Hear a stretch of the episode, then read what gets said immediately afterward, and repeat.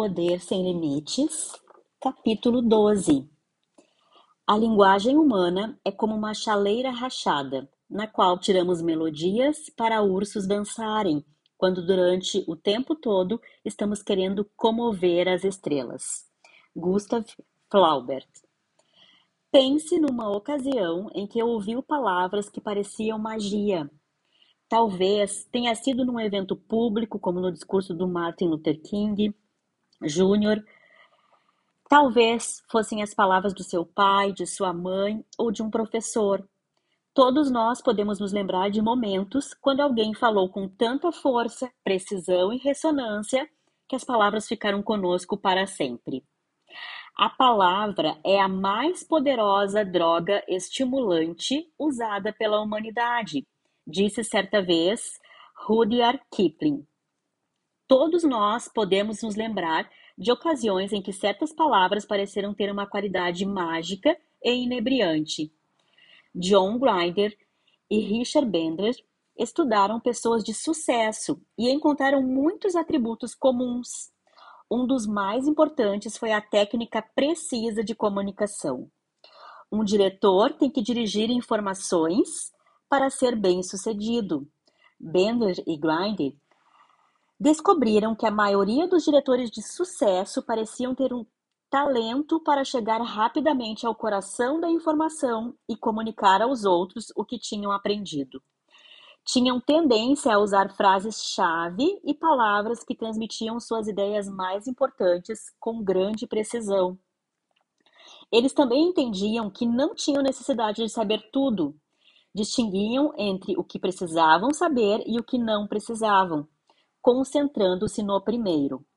Bender e Grinder também observaram que eminentes terapeutas como Virginia Satter, Fritz Perls e Milton Erickson usavam algumas das mesmas frases que muitas vezes lhes permitiam conseguir resultados imediatos com pacientes em uma ou duas sessões, em vez de um ou dois anos. Não há nada de surpreendente no que eles encontraram. Lembre-se, aprendemos que o mapa não é o território. As palavras que usamos para descrever experiências não são as experiências. São apenas a melhor representação verbal que podemos apresentar. Assim, é evidente que uma das medidas do, do sucesso é como nossas palavras podem transmitir com cuidado e precisão o que queremos.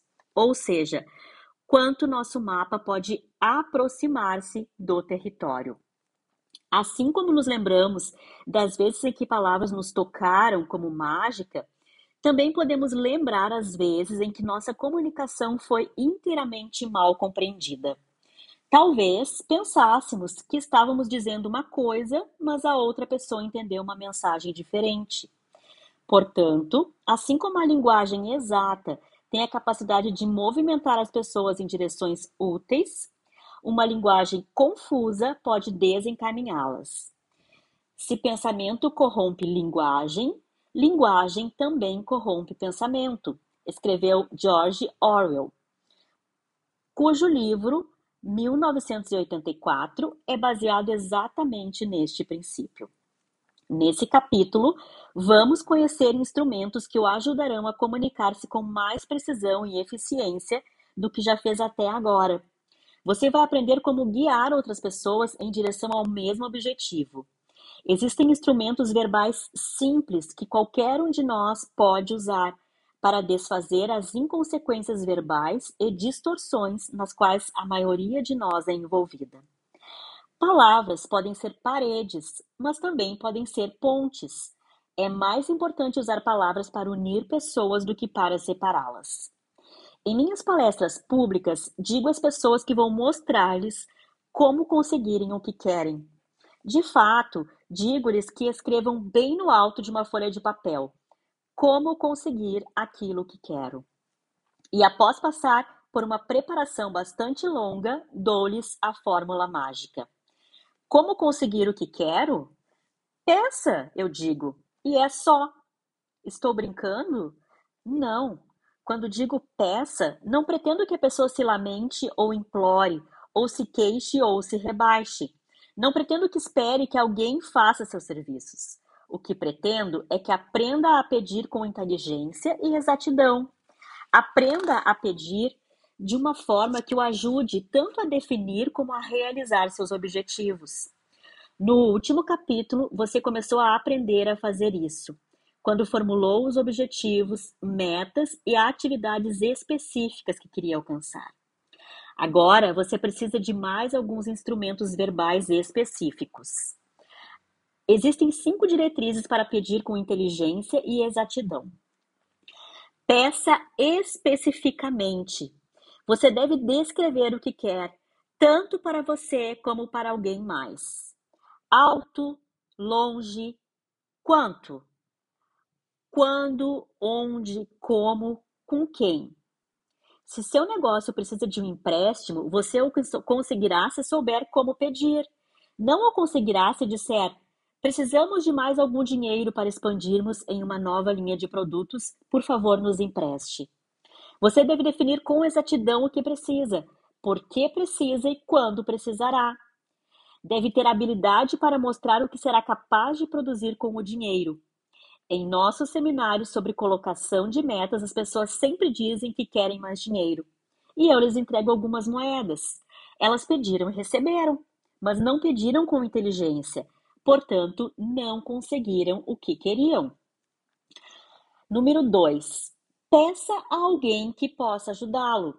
Não é suficiente pedir especificamente. Você deve pedir a alguém que tenha os recursos, o conhecimento, o capital, a sensibilidade ou a experiência de negócios. Digamos que esteja tendo problemas com sua esposa. O relacionamento de vocês está terminando. Você pode abrir seu coração e ser tão específico e honesto quanto for humanamente possível. Mas se procurou ajuda com alguém que tem um relacionamento tão deplorável como o seu, será que você será bem-sucedido? Claro que não.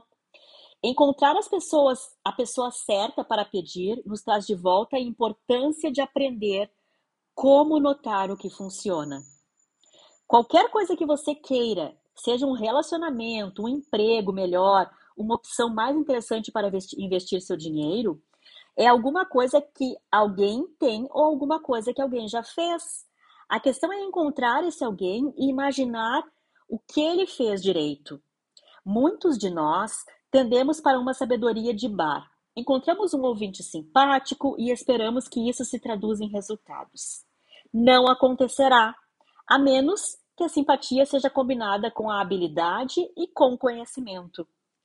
Número 3. Crie valor para a pessoa a quem está pedindo. Não se limite a pedir e esperar que alguém lhe dê alguma coisa de graça. Primeiro imagine como isso também ajuda o outro. Se teve uma ideia sobre negócios e precisa de um dinheiro para concretizá-la, uma maneira de fazer isso é encontrar alguém que possa ajudar a também ter proveito e, e também ter proveito. Mostre-lhe como sua ideia pode render dinheiro para você e para essa pessoa. Criar valor não precisa sempre ser algo tangível. O valor que você cria pode ser só uma sensação, ou uma satisfação íntima, ou uma esperança plausível. Se você viesse a mim e dissesse que precisa de 10 mil dólares, provavelmente eu diria: uma porção de outras pessoas também. Se você dissesse que precisa do dinheiro para fazer uma mudança na vida das pessoas, eu poderia começar a escutar. Se especificamente me mostrasse como queria ajudar os outros e criasse valores para eles e para si, eu poderia ver como, ajudando-o, poderia criar valores para mim também. Número 4. Peça com crença concentrada coerente. A maneira mais segura de fracassar é transmitir ambivalência. Se você não está convencido sobre o que está pedindo, como poderá convencer mais alguém?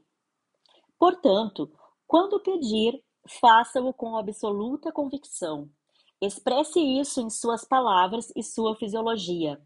Seja capaz de mostrar que está certo do que quer, de que está, do, de que está certo de que será bem sucedido e de que criará valores, não só para si, mas também para a pessoa a quem está pedindo.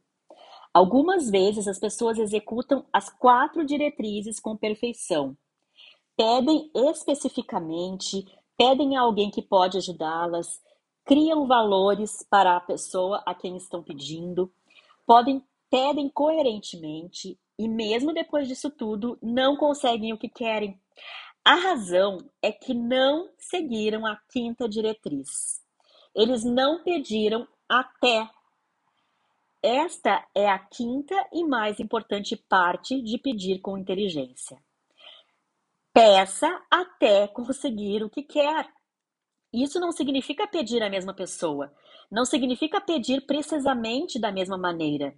Lembre-se, a fórmula do sucesso final diz que você precisa desenvolver senso de perspicácia para saber o que está conseguindo e ter flexibilidade pessoal para mudar. Portanto, quando pedir, você tem de mudar e ajustar até realizar o que quer.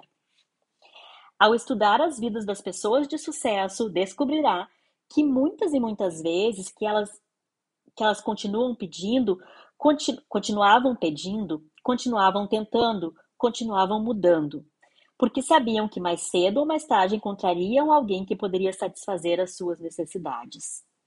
Qual é a parte mais difícil dessa fórmula? Para muitas pessoas é pedir especificamente. Não vivemos numa cultura que dê grande valor à comunicação precisa. Talvez seja um dos nossos maiores fracassos culturais. A linguagem reflete as necessidades de uma sociedade. Um esquimó tem dúzias de palavras para neve. Por quê? Porque para ser um esquimó eficiente, ele tem que ser capaz de fazer as mínimas distinções entre as diferentes espécies de neve. Existe a neve na qual ele afunda, neve com a qual pode construir um iglu, neve onde pode fazer os cães correrem, neve que ele pode ingerir, neve que está no ponto de derreter. Eu sou na, da Califórnia, praticamente nunca vejo neve. Logo, a única palavra que tenho para ela já me basta. Muitas palavras usadas pelas pessoas em nossa cultura têm pouco ou nenhum significado específico. Chamo essas palavras generalizadas, sem sentido básico, de inconsequentes. Não são linguagens linguagem descritiva. Inconsequente é Mary parece deprimida, ou Mary parece cansada, ou até pior, Mary está deprimida, ou Mary está cansada. Linguagem específica é Mary é uma mulher de 32 anos, de olhos azuis e cabelos castanhos, que está sentada à minha direita. Está recostada em sua cadeira, tomando uma coca dietética com um olhar vago e a respiração fraca. É a diferença entre dar descrições corretas, experiências extremamente verificáveis e fazer adivinhações sobre o que ninguém pode ver. O indivíduo que fala não tem ideia do que está acontecendo na mente de Mary.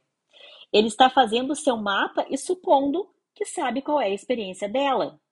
Conforme disse Thomas Edison, não há expediente ao qual um homem não recorra para evitar o trabalho verdadeiro de pensar. Fazer uma suposição é a marca de um comunicador preguiçoso. É uma das coisas mais perigosas que você pode fazer ao lidar com outras pessoas.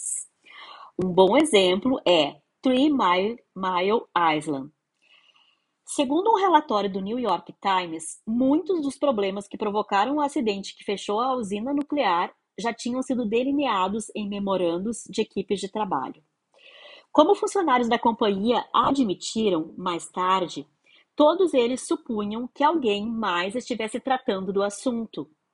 Em vez de tomarem as medidas certas, perguntando quem especificamente era responsável e o que especificamente estava sendo feito, eles supuseram que alguém em algum lugar estava cuidando de tudo.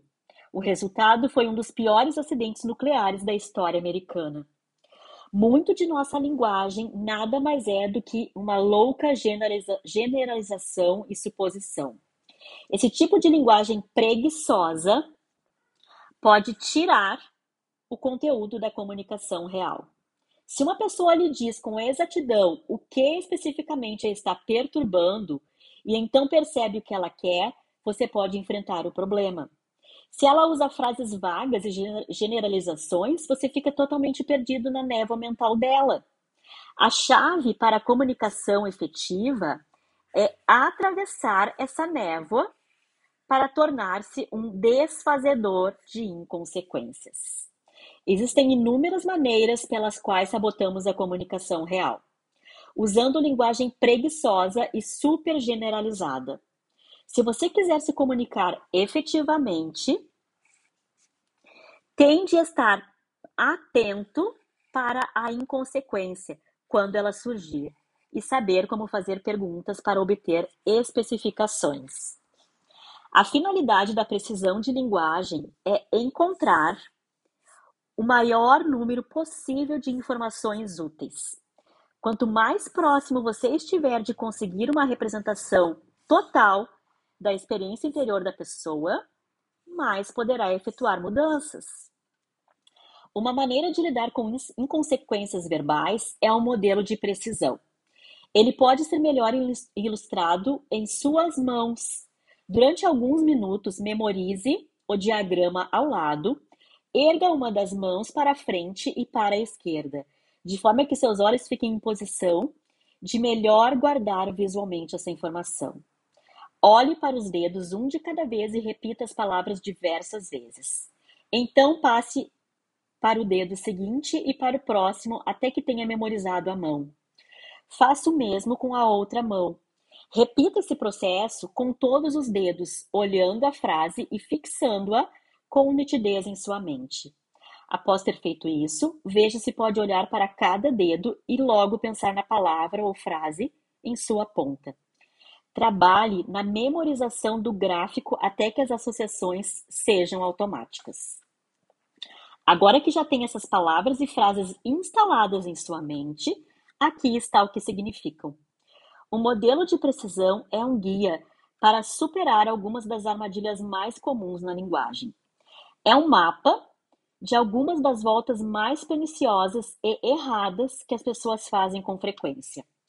A ideia é notá-las quando aparecerem e redirecioná-las para um sentido mais específico. Ele nos fornece os meios para qualificar as distorções, anulações e generalizações das pessoas, porém ainda mantendo uma concordância com elas. Comecemos com os dedos mínimos. Na mão direita, você deve ter a palavra universais. Na esquerda, tudo, todo, nunca. Universais são ótimos quando são verdadeiros. Se você diz que toda pessoa precisa de oxigênio ou todos os professores da escola do seu filho são formados, você só está transmitindo fatos. Porém, com mais frequência, os universais são uma maneira de alçar-se à zona da inconsequência. Você vê um grupo de garotos barulhentos na rua e diz: Meninos de hoje não tem modos. Um de seus empregados não faz o serviço direito e você diz: Não sei por que pago a essas pessoas, elas nunca trabalham. Em ambos os casos, na maioria das vezes, usamos universais. Fomos de uma verdade limitada a uma inverdade geral. Talvez aqueles garotos sejam barulhentos, mas nem todos os garotos não têm modos. Talvez um empregado em particular pareça incompetente, mas nem todos o são. Portanto, da próxima vez que ouvir generalizações como essas, simplesmente lembre-se do modelo de precisão. Repita a afirmação enfatizando o classificador universal. Todos os garotos são mal comportados? Pergunte a si mesmo. Todos? Bem, suponho que não. Só esses garotos em particular. Seus empregados nunca trabalham? Sua pergunta: nunca? Bem, creio não ser verdade. É certo que esse rapaz errou tudo, mas não posso dizer o mesmo dos outros. Agora junte os dedos seguintes e examine as palavras restritivas. Devo, não devo, tenho de, não posso. Se alguém lhe diz que não pode fazer alguma coisa, Que sinal está ele enviando ao cérebro? Um limitador que dá certeza. De fato, de que ele não pode fazer aquilo. Se você pergunta às pessoas por que não podem fazer alguma coisa ou por que se obrigam a fazer algo que não querem, elas sempre têm justificativas. O modo de quebrar este ciclo é dizer: o que aconteceria se você fosse capaz de fazer aquilo? Perguntar isso cria uma possibilidade que eles não percebiam antes e faz com que considerem as consequências negativas e positivas da atividade. O mesmo processo funciona para você num diálogo interior. Quando diz a si mesmo, não posso fazer aquilo, o que você tem a fazer em seguida é perguntar o que aconteceria se eu pudesse. A resposta seria uma lista de ações e sensações positivas e habilitadoras. Criaria novas representações e possibilidades, e assim novos estados, novas ações e potencialmente novos resultados.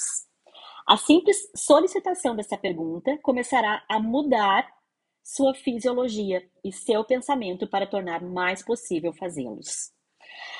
Acrescentando, pode perguntar: o que impede que eu faça isso agora? E então torna-se claro o que especificamente precisa mudar. Agora, vá para os dedos médios, que significam verbos, e pergunte: como especificamente? Lembre-se, seu cérebro precisa de sinais claros para operar de maneira eficaz. Linguagem e pensamentos inconsequentes deixam seu cérebro vagaroso. Se alguém diz sinto-me deprimido, está só descrevendo um estado embaraçoso.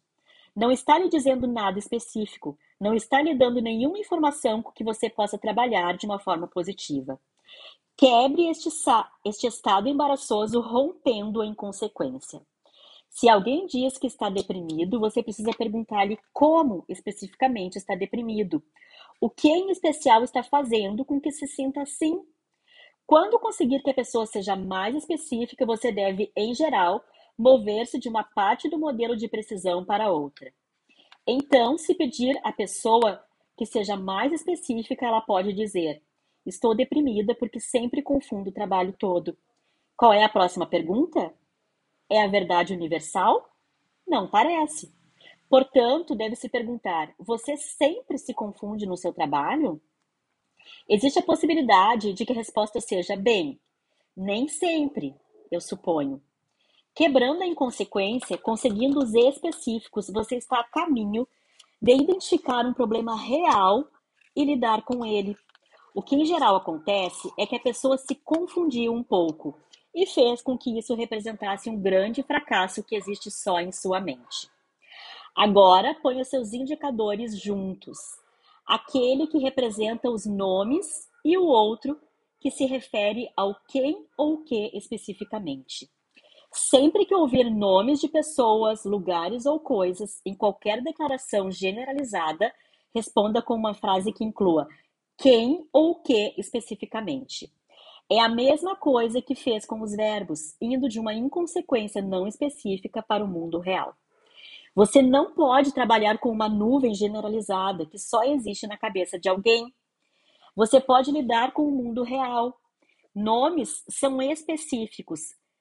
N nomes não específicos são uma das piores espécies de inconsequências. Quantas vezes você já ouviu alguém dizer: eles não me compreendem ou eles não vão me dar uma oportunidade?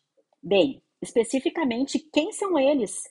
Se é uma grande organização, deve com certeza haver uma pessoa que irá tomar uma decisão.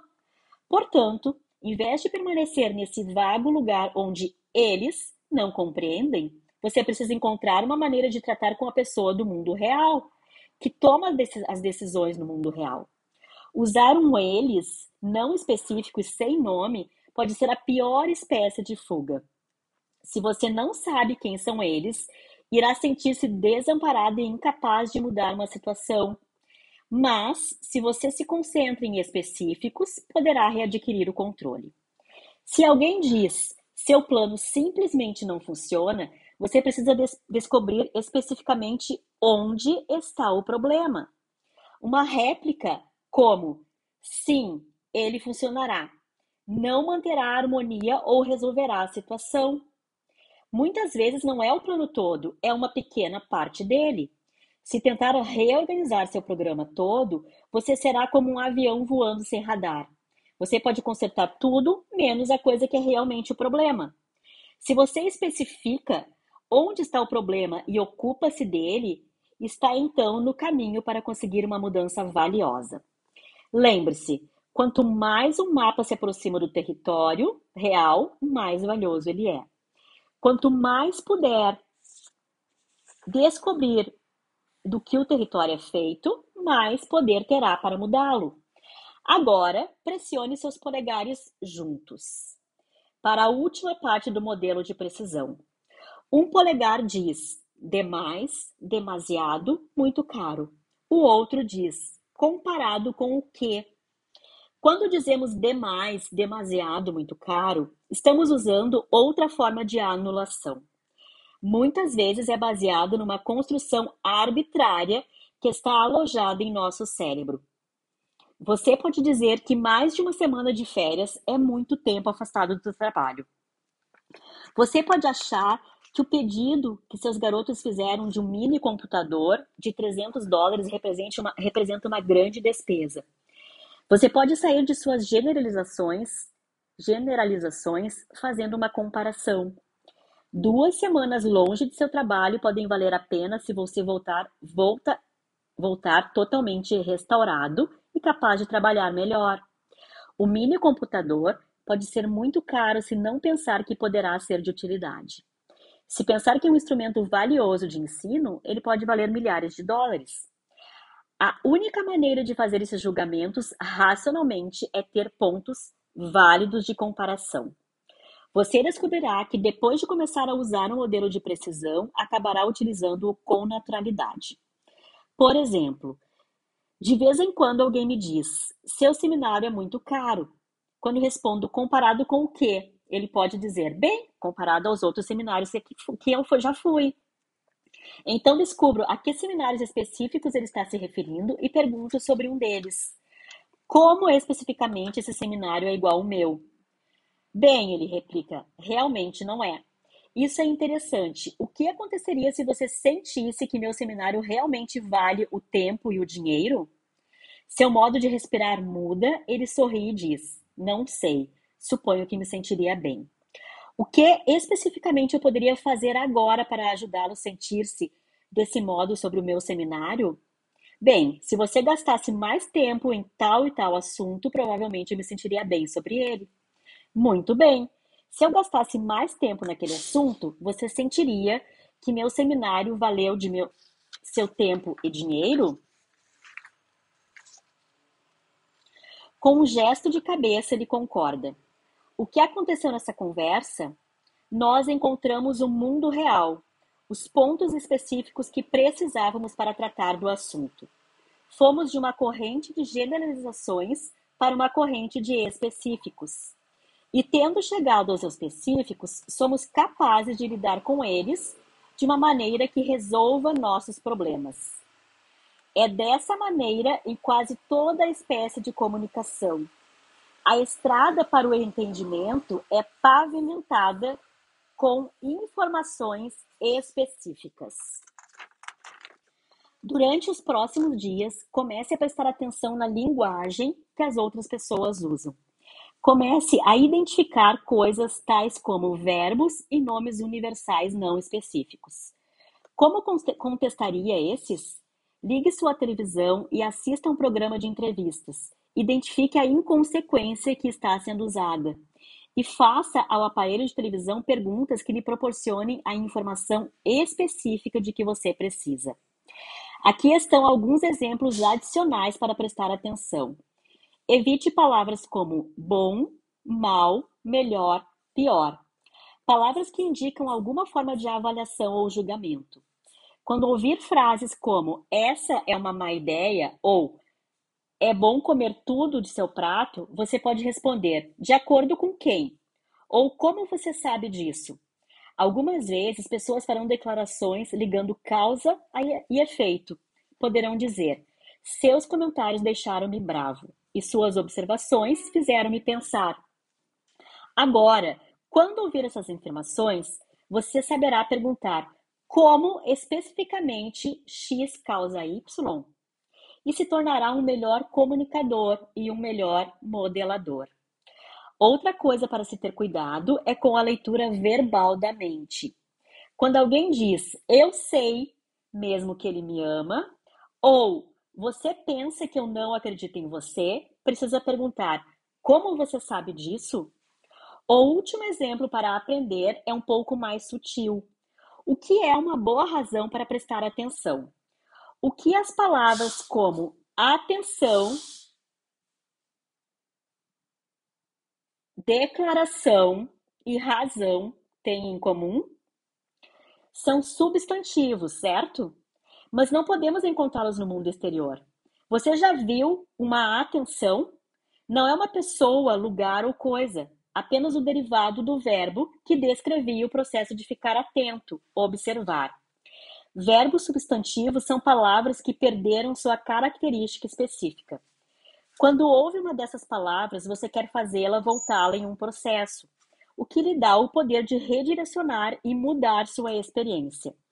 Se alguém diz, eu quero mudar minha experiência, a maneira de reconduzir essa pessoa é perguntar o que você quer experimentar. Se ela diz quero amor, você pode responder como quer ser amado ou o que é ser amado. Há uma diferença em especificar nas duas formas. Existem outras maneiras de conduzir a comunicação, fazendo as perguntas certas. Uma é emoldurar objetivos.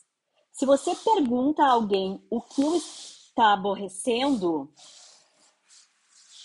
ou o que está errado, conseguirá uma longa dissertação só sobre isso. Se perguntar o que você quer ou como quer mudar as coisas, você terá reconduzido sua conversação no problema para a solução.